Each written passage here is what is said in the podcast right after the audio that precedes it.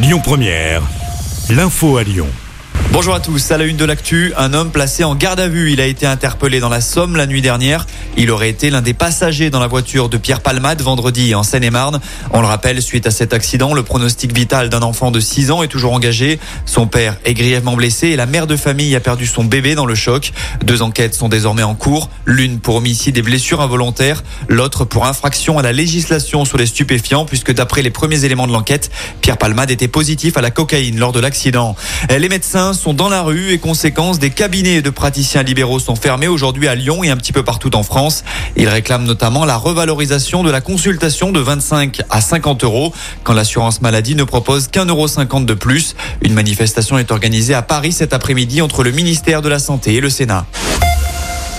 L'actu du jour, c'est aussi l'interdiction des véhicules diesel à Lyon. Sera-t-elle repoussée à 2028 C'est en tout cas ce que propose Bruno Bernard, président de la métropole de Lyon. Il s'est exprimé chez nos confrères de la tribune de Lyon. Rappelons que les véhicules critères 2 devaient être bannis de la zone à faible émission à partir de 2026.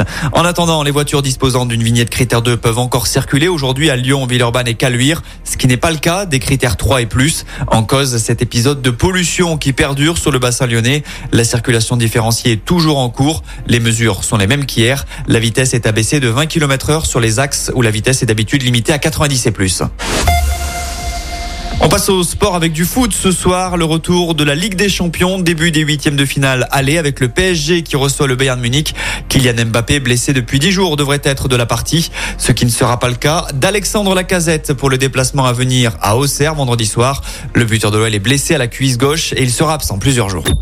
Écoutez votre radio Lyon Première en direct sur l'application Lyon Première, lyonpremière.fr et bien sûr à Lyon sur 90.2 FM et en DAB+. Lyon Première